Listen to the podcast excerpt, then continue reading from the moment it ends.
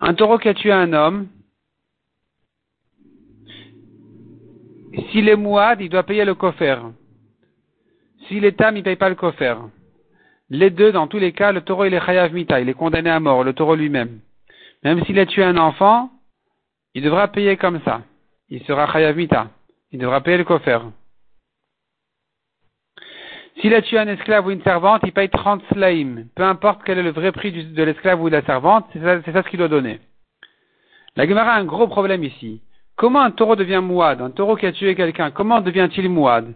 Pourtant, dès qu'il est encore né en tant que tam, il était déjà condamné à mort. Si on l'a tué, il ne peut plus réencorner. Comment est-ce possible qu'il ait encore né encore une fois? La Gemara donne huit réponses à cette question-là pour euh, trouver ce cas-là où finalement il n'a pas été tué immédiatement. Soit par exemple, il a couru derrière trois personnes pour les tuer, ils se sont sauvés. Mais on évalue qu'il les aurait vraiment, il les aurait tués, les trois. Ou bien, ils sont, il les a blessés, ils sont morts que quand il a tué le troisième. Ou bien, il a tué trois behemoths. Ou bien, il a tué trois goïms. Ou bien, il a tué trois malades. On ne pouvait pas le tuer parce que de toute façon, il, avait tué des, malades qui allaient mourir. Ou bien, dit la Gemara, il a tué, il s'est sauvé. Il a tué, il s'est sauvé. Le taureau, il est encore né, il s'est sauvé.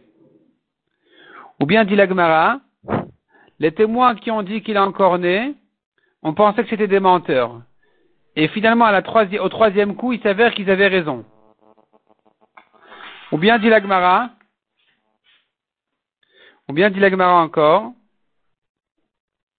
on ne connaissait pas le taureau au début, simplement on avertit son propriétaire, sache que tu es un taureau dangereux, garde-les tous. Et au bout des trois fois, la troisième fois, on a repéré le taureau, et donc là, il devient mouad. L'Agmara ensuite vient traiter le cas du taureau qui a donc été condamné à mort. Son propriétaire s'est précipité à lui faire la shrita pour le sauver. Et donc on dit la viande elle n'est pas cachère. La a fait des drachas de psukim, d'où je sais que on n'a pas le droit de manger la viande et même de profiter de ce taureau-là. Finalement la elle va ramener que même la peau est interdite de ce taureau-là. Toutes sortes de drachas de psukim, c'est écrit la le propriétaire du taureau il est propre. Qu'est-ce que ça veut dire il est propre? Soit ça veut dire il est propre du taureau, il n'en profite pas. Soit il y a encore d'autres drachot sur il est propre, il profitera pas de sa peau. Ou bien, est propre, ça veut dire il ne payera pas un demi-coffert dans le cas de Tam qui a tué, soit, ou bien ça veut dire encore,